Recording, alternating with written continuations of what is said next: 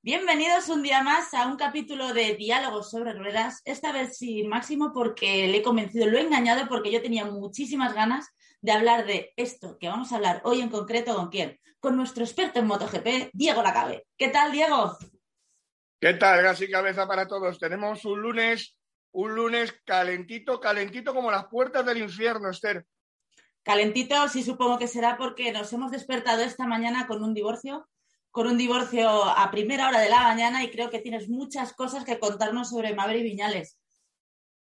Sí, sí, vamos a ir desgranando todas las claves y bueno, el titular ya has visto cuál es, o sea, Maverick y su revancha, que es como se despidió ¿eh? ayer de una magnífica entrevista que, pudo sacarle ya, todo eh, Izaskun Ruiz eh, al finalizar la carrera. Fíjate, o sea, acabó en el podio, acabó segundo, ganó un francés, eh, luego lo comentamos un poco las pinceladas del Gran Premio, pero ya entonces la noticia era que el divorcio era inminente. Y esto viene, viene pasando desde, desde el principio de temporada.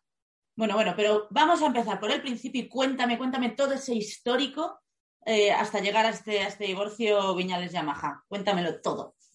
Bueno, el, el histórico pues eh, habría que hacer como una tapuerca, habría que hacer arqueología, casi. Pero por, empezar, por empezar con lo que es el, año, el año corriente en el que estamos, que era, es el primer año de un contrato que ya se ha roto de dos, eh, claro, lo que trasciende a través de nuestros amigos de motorsport.com y mi querido Germán García Casanova, el titular que trasciende en la presentación del equipo es Maverick Viñales y Yamaha firman un acuerdo de no agresión. O sea, una cosa que ya está dando unas ideas porque el final, el final de la temporada 2020 ya fue mm, bastante dramática y este contrato de dos años ya estaba firmado desde el inicio de 2020. Entonces, aquí es donde empieza todo. Empieza en una Mm, en, un matrimonio de conveniencia en el que, bueno, al final todas las cosas se ponen en su sitio y cuando dos no están hechos para estar juntos, pues acaban separando, acaban separando sus caminos. Acuérdate de una cosa, empieza el año ganando Madrid, en Qatar, y después resurge la figura de Fabio, que es líder sólido, y que este, este fin de semana pasado ha estado incontestable. Eh, Maverick se vuelve a meter en sus mm, en su mm, crecimiento de problemas, cuando él se enfrenta a un problema de categoría 1, él lo convierte en categoría 10. Y eso y otra serie de problemas, pues ahogan su talento, que es absolutamente indiscutible. Y va llegando los grandes premios, ¿eh? y antes de hablar de este, te hablo de Alemania, donde la gente recordará que el tío acaba último en carrera. ¿Por qué? Porque lo que está ya es forzando, es el momento. El momento es Alemania, no, no Holanda. Y antes incluso, en el que él ya está forzando a Yamaha, lo hemos contado aquí en otros diálogos sobre ruedas, y está diciendo, vamos a llegar a un acuerdo sobre 2022 y rompemos el contrato. Dinero y me voy. Esto cuando llega a este fin de semana, cuando llegamos a este fin de semana, que dura 100 años, está prácticamente acordado el viernes y... Pero a ver, pero cuéntanos, ¿cómo salta la noticia? Y una de las, mm, vamos, una de las personas mejor informadas dentro del paddock, que es Ricard Juve, colaborador de Dazón, pero a su vez manager de equipos, de, pilotos de toda la vida. Eh, yo le conozco de la época de probador de solo moto, fíjate. Y eh, bueno, pues ¿qué sucede? Que el sábado a mediodía, pues él es el que se da cuenta de que Aprilia, Aprilia nada menos, y de la mano de Aleix Espargaro, están yendo al rescate de Viñales. Porque es que el viernes el viernes, con lo que sabemos hoy, que es esta ruptura oficial del contrato, el viernes Maverick lo que estaba era fuera de MotoGP. y es Aprilia la que le dice, oye, aquí, aquí está nuestra moto para 2022. Ojo, eso todavía no se ha oficializado, pero sí que es verdad que es Ricard Juve, luego van detrás otros medios, el que el sábado por la tarde lo cuenta.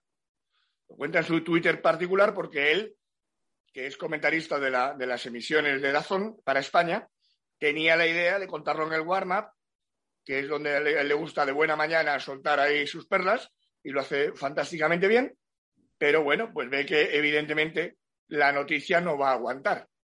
Y entonces lo sueltan el sábado, ya, el sábado por la tarde.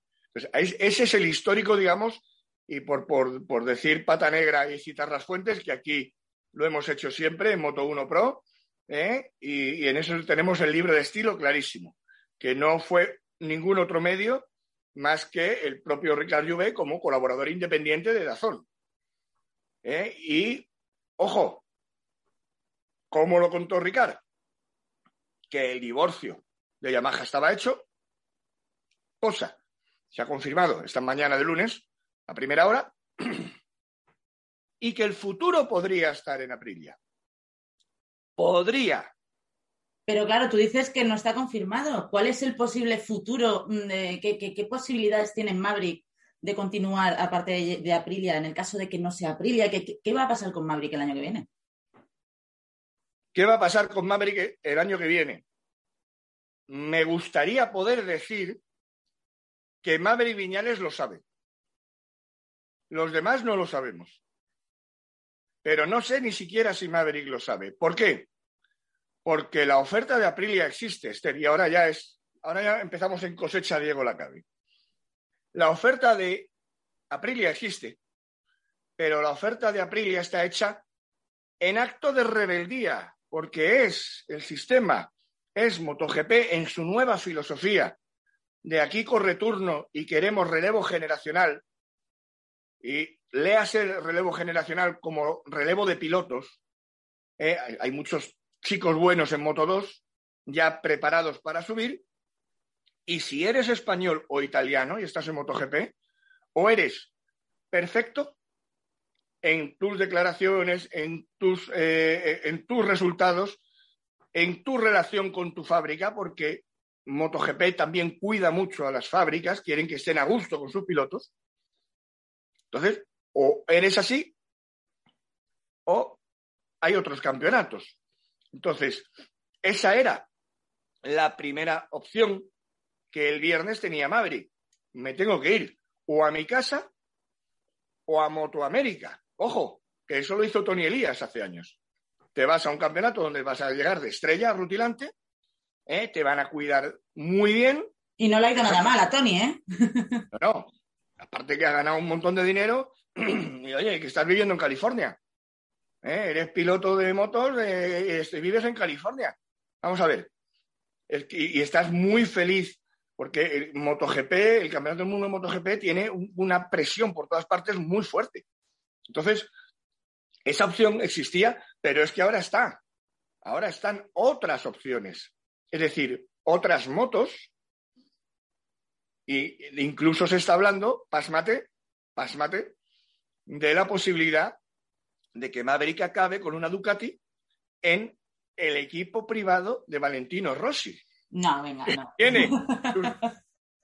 ¿Cómo lo ves? ¿Cómo lo ves?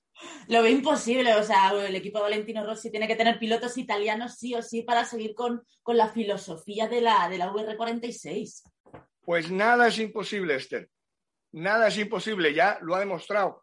Yo llevo años diciendo ya que los contratos, los contratos, eh, todos están diseñados para poderse romper. Tú fíjate que a estas alturas del año, hace 10, en MotoGP los periodistas hablábamos, la silly season, que se le llama, de verano, el parón de verano, de qué va a pasar con tal moto, con tal fábrica, cuando mm, su piloto acabe el contrato, porque se negociaba en esta época del año. ¿De acuerdo? Bien, Ahora lo que estamos viendo es cómo se rompen los contratos. No, ahora hemos pasado desde luego de, que las negociaciones siempre se solían hacer a mitad de temporada y ahora a principio de temporada o incluso antes de empezar el año ya tenemos los contratos para los años posteriores, que es una locura.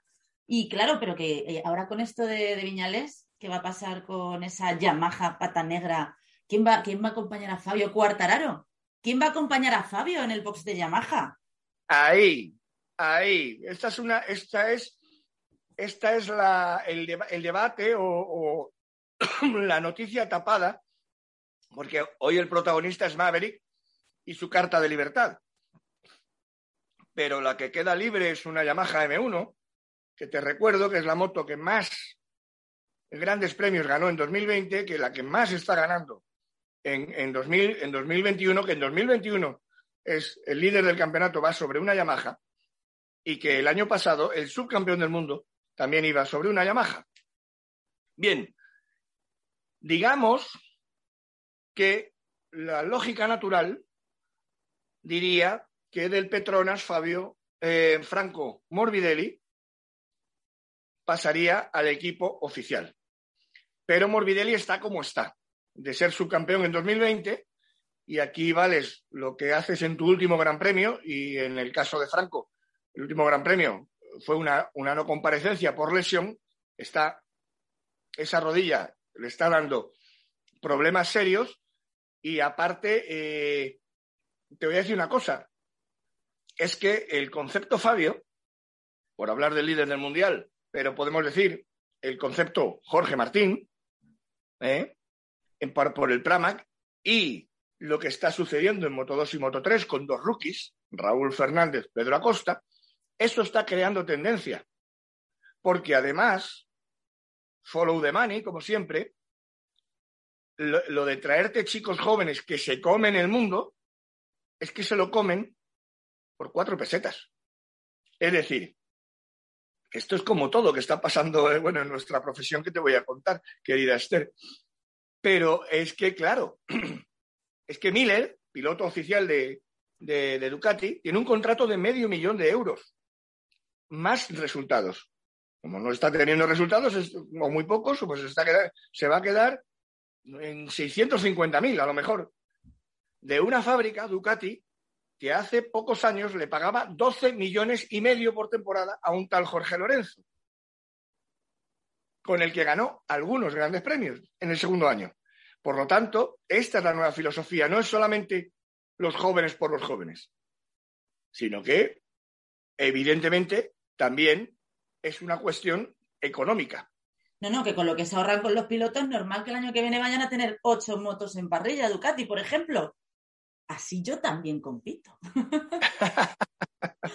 bueno, eso, eso, eso lo vamos a hablar a lo largo de estas cinco semanas, el riesgo, haremos un, día un, un diálogo en el que hablaremos de el riesgo evidente que corre MotoGP de convertirse en un, en un campeonato monomarca, ¿eh? pero eso, eso tiene mucha tela que cortar, porque yo creo que también, también para eso, también para eso, porque si alguien en MotoGP vive en el futuro permanente es Carmelo Espeleta, ¿eh? él, ya está pensando en 2024 2023-2024. En los próximos diálogos sobre ruedas, además, vamos a explicar por qué.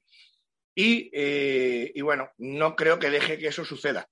Pero evidentemente, ocho Ducatis van a ser muy bestias, pero ¿qué pasa con esa Yamaha? Que, no, te, no, te, he terminado de contestar. Yo sigo teniendo, yo tengo, yo tengo mi favorito para, para acompañar a Fabio Cuartararo. No sé, no sé si... Yo para mí, para mí eh, creo que va a abandonar Suzuki un vigente campeón del mundo y se va a ir a Yamaha a acompañar a, Fabio. Creo que va a ser nuestro queridísimo Joan Mir el que acompañe a, a Cuartararo en el boss de Yamaha. Lo que pasa es que, claro, yo ya pregunto, ¿quién va a ser el primer piloto? Porque tenemos un campeón del mundo y, tenemos un Fabio que, a lo mejor es campeón del mundo este año también.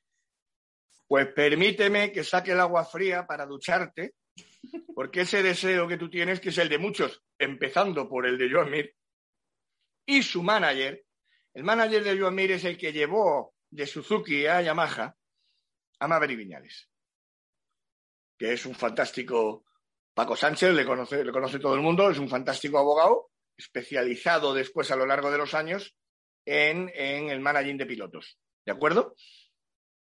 Te digo una cosa, Paco Sánchez llevó a Maverick Viñales a Yamaha en acto de rebeldía, sea, contra el sistema totalmente. Porque mmm, Maverick Viñales era la estrella y lo era. y le hubiera ido mucho mejor, de Suzuki. Y cuando hay un piloto bueno en una marca, lo que, lo que lo interesante es que haya un piloto bueno en cada marca, no que haya dos estupendos con dos motos ¿eh? iguales y que el resto no aparezca. Es decir, KTM tiene que estar delante, Aprilia, fíjate el hachazo que le mete a Leis Espargaró ayer en carrera a Mar Márquez, eso solo se hace, aparte de los bemoles de Aleix, que los tiene, y es un pilotazo, eh, sí, eso solo lo puede hacer Aleix si la moto por fin va. Entonces, las motos ya van casi todas razonablemente bien, y ahora lo que hace falta es que los pilotos estrella estén. ¿Qué ocurre? Yo, Amir, mmm, tendría que romper el contrato con Suzuki, ¿vale? Para optar a esa Yamaha. Y yo no estoy tan seguro, porque Yamaha tiene claro que su número uno es Fabio, que has preguntado quién es el número uno, es que ya lo va a seguir siendo. Y esto de crear tendencia, esto de crear tendencia me lleva a pensar que Yamaha lo que está pensando es en el correturno, que sabe que además está bendecido por el sistema, están en línea con lo que MotoGP quiere. Y ahí, ahí la estrella rutilante del futuro inmediato se llama Raúl Fernández. Vamos, que estás convencidísimo de que Raúl Fernández, del cual vamos a hablar un poquito ahora al final de, del capítulo de él, eh, va a ser el compañero de Fabio el año que viene. No estoy convencido absolutamente de nada, sino que sé que es una opción totalmente viable. ¿Por qué? Porque Raúl ya está en MotoGP aunque no quiera. Raúl ya tiene que eh, irse al Testroa de compañero del australiano, de Remy Garner.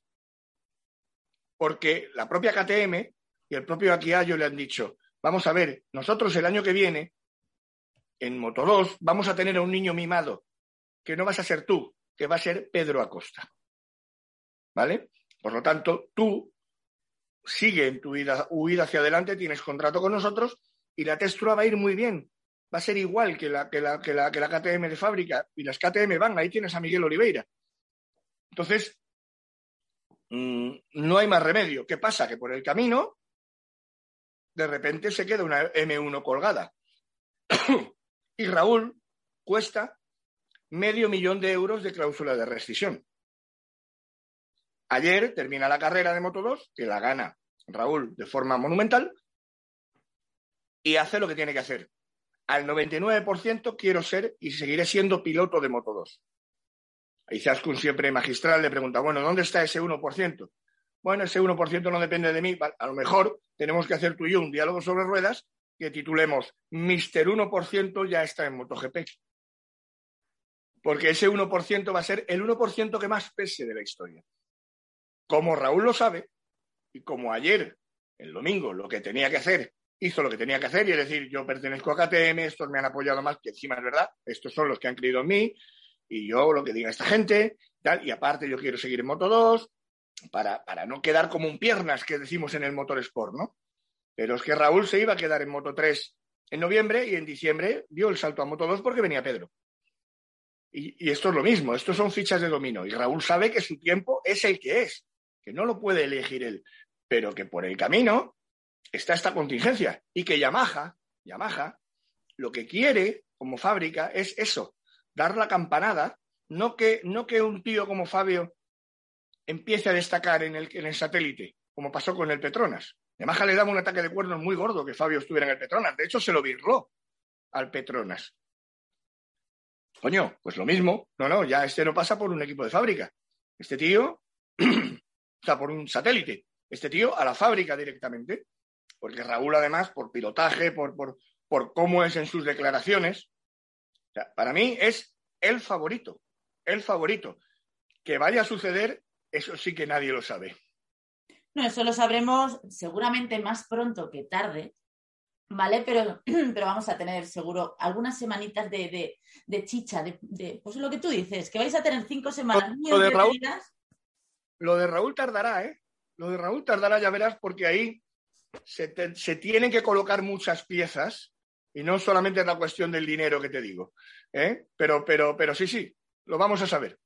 No, no, sí lo sabremos. Pero lo que digo, que esta semana vais a tener tanto Máximo como tú muchas cositas de las que hablar, eh, que no habrán carreras, pero a ti no hay quien te calle. Exacto. Y Diego, una cosita más antes de terminar. Eh, ¿Y qué, me tienes que contar de, de Mar Márquez este fin de semana? La actuación que hizo ayer en carrera. No, lo de Marc, lo de Marc ha sido histórico. Te tengo aquí preparada una, una, portada de cuando yo era director de una revista de papel. Fíjate, esto es del año 2009. ¿O 2009? Sí. Mira, a ver si se lo vemos bien. ¿Eh? El motorracing ahí con Dani. Y el titular, aquí, Dani. ¿eh? ¿HRC le apoya o no? Bien.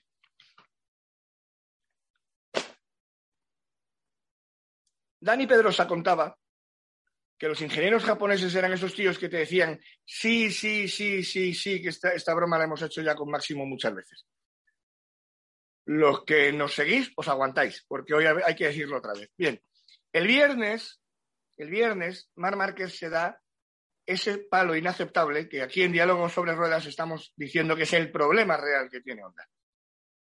El casar esa nueva carcasa que Michelin trae en 2020 para, la, para, la rueda, para el neumático trasero, que parecería que está hecha para reventar a Honda. Así de claro. Y Honda se deja reventar no trabajando lo que debe en la electrónica. Y resulta que son las ondas las únicas que no perdonan ciertos excesos con el gas en ciertas situaciones. El palo del viernes de Mar Márquez, tú lo ves y a primera de cambio dice, bueno, la típica, típico error de, rookie, de novato. Habrá pisado un poco lo blanco, eh, habrá dado gas donde no debe. Claro, luego caes en la cuenta de que estás hablando de un ocho veces campeón del mundo, seis de MotoGP, con esa moto y que esa moto sabes el problema que tiene con ese eje trasero. Entonces, Mark llega al box y pone firmes a los tíos de los ojos rasgados del, garaje, pero firmes hasta el punto de que nadie se va a dormir el viernes hasta que no le garantizan que tienen al menos una pequeña solución con la electrónica. Lo único que no quiero es que esto de atrás me vuelva a dejar en pelotas. El sábado, hecho polvo, hace la peor clasificación de toda su trayectoria en MotoGP, el vigésimo.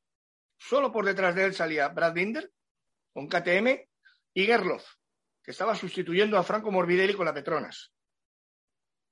Y acaba la carrera, el domingo acaba la carrera, el séptimo. Y dice, Honda se la ha currado y hoy me ha puesto una moto para, para estar en el podio incluso. Lo que pasa es que, claro, salía vigésimo. Aún así, Mark no puede evitar que de repente una Aprilia y un tío como Aleix le den el hachazo que le den encima en la entrada a la chicane, que es donde él intentó dar ese hachazo a Valentino Rossi en 2015 y Valentino Rossi hizo motocross, acuérdate, de cortar la chicane. A Aleix le, salió y, le metió ahí la moto a un tal Mar Márquez. ¿Por qué? Porque Marc todavía. Luego está el tema suyo, que, que es del hombro, no del brazo que es, el hombro el que lo tiene acalambrado, el que lo tiene. Y el miércoles, él lo decía, fíjate, una vez más, un gran premio dura 100 años, el miércoles llegan a, Asen y le dice a Alberto, oye, que yo no sé si voy a poder salir a pista el viernes, que estoy, estoy hecho, estoy hecho trizas. coño, que, si ha ganado en Alemania el domingo, este, estoy, estoy aquí agarrotado. Está trabajando el jueves, el fisio con él todo el día, y el viernes sale, pero sale y encima se pega el palo que se pega. Entonces el sábado es un día de recuperación y el domingo ha sido un día de, bueno, todavía, todavía somos pilotos, todavía tenemos una moto. Pero es la consecución, es la vuelta a la realidad de un hecho absolutamente categórico. O sea, Marc Márquez y Honda están en la pretemporada 2022. Sí, lo de la pretemporada es algo que llevas diciendo mucho en estos últimos capítulos de Diálogos sobre Ruedas. Y en parte es que es verdad, tienes razón. ¿Por qué? Porque Marc Márquez no tiene nada que ganar este año. O sea, este año ya sabe que no va a ganar, obviamente. Entonces, ¿en qué se centra? Pues en intentar eh, buscar ya objetivos de cara al año que viene. año que viene que es un año también que tenemos un poquito en el aire en relación a otro piloto del que hemos hablado un poquito, que es Valentino Rossi, porque en la rueda de prensa eh, del jueves ya dijo que, no, que, que todavía se lo tiene que pensar, que no va a dar todavía una declaración oficial ni nada, pero creo que, hay un señor de una petrolera que dice que, quiere que corra el año que viene. el jeque, el jeque. Y a ver cómo dice esto un jeque que no. Exacto. bueno, Kylian, Kylian Mbappé se lo está diciendo a otro jeque. por, por poner un apunte futbolero que, me perdonen nuestros seguidores, que hay algunos que en cuanto mencionamos otra cosa que no sea eh, MotoGP, eh, pero, pero es verdad, es verdad. Y otra vez se cumple lo de los 100 años que dura un gran premio. Fíjate lo que pasa. El, viernes, el jeque, que es el, el, dueño de Aramco, Aramco, para que la gente lo sepa, o sea, Aramco se tira un pedo y ahoga a Repsol. ¿Eh? Tú has dicho una petrolera, no, es la. O sea, no sé si son 100.000 millones, 100.000 mil barriles al día. no, no, ¿qué coño? 100 millones de barriles al día. 3 millones de barriles al día produce eh, Irak, solamente Irak, por ejemplo. Entonces, pues lo, de Arabia Saudí, y es todo el petróleo de Arabia Saudí. O sea, no se trata de, es que es el, pues eso. Entonces, ¿qué ocurre? Que el jeque llevaba hablando con Valentino mucho tiempo. Y fíjate que yo el viernes estuve incluso a punto de hacer una entrada en Moto 1 Pro, pues estuve una hora hablando con mis, con mis amigos de Tabulia. Estaban todos locos, emocionados. Que sí, que seguimos, que seguimos. Valentino acaba encima de una Ducati, su propia Ducati. Porque mm, es lo que dices tú. Esto generó una expectativa mm, espectacular, claro, porque lo está diciendo el dueño de Aranco, lo está diciendo el jeque. ¿Qué ocurre? que hay una intrahistoria y es que, mm, que es la que yo llevo contando aquí semanas, y es que Valentino tiene su equipo montado para 2022 ¿eh? con la fiesta pagada. No solamente que no le vaya a costar dinero a Valentino, que tiene muchísimo dinero, sino que va a ganar dinero, ¿eh? siendo propietario de equipo con semejante, con semejante patrocinador. Pero a cambio de que él no se suba a esas motos. Ese es el pacto secreto que existe, ¿vale? Porque mmm, MotoGP quiere ver ya a Valentino sano, andando con sus pies, con sus piernas por el pado, ¿eh? y siendo la estrella que va a seguir siendo, pero en el muro. ¿De acuerdo? y después de todo eso, pues el baño de realidad de Valentino es el, el megapalo de la carrera. La que tiene una suerte espectacular, funciona el airbag del mono se cae a 200, a, sí, sí, sí, se puso así, a 200, ¿a cuánto se cae? A 260, no sé qué barbaridad, pero es que te voy a decir dónde se cae.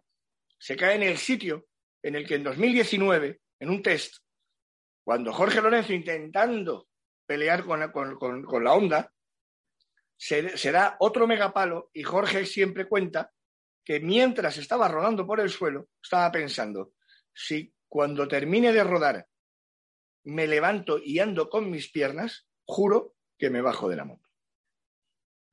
Entonces, que es una forma, Jorge Lorenzo también tiene una, forma muy dramática, ¿eh? parece a veces un, un drama la cabe. Eh, es un showman, es un showman. leía mucho Motor Racing hace 15 años. no, pero, eh, pero coño, es que es así. Entonces, ese es el baño de realidad. Y bueno, lo ha dicho Pablo Nieto. Pablo Nieto ha dicho que en Austria, claro, en Austria son dos grandes premios. Austria primera semana, Austria. ¿Por qué mm, tarda tanto en deshojar la margarita eh, Valentino?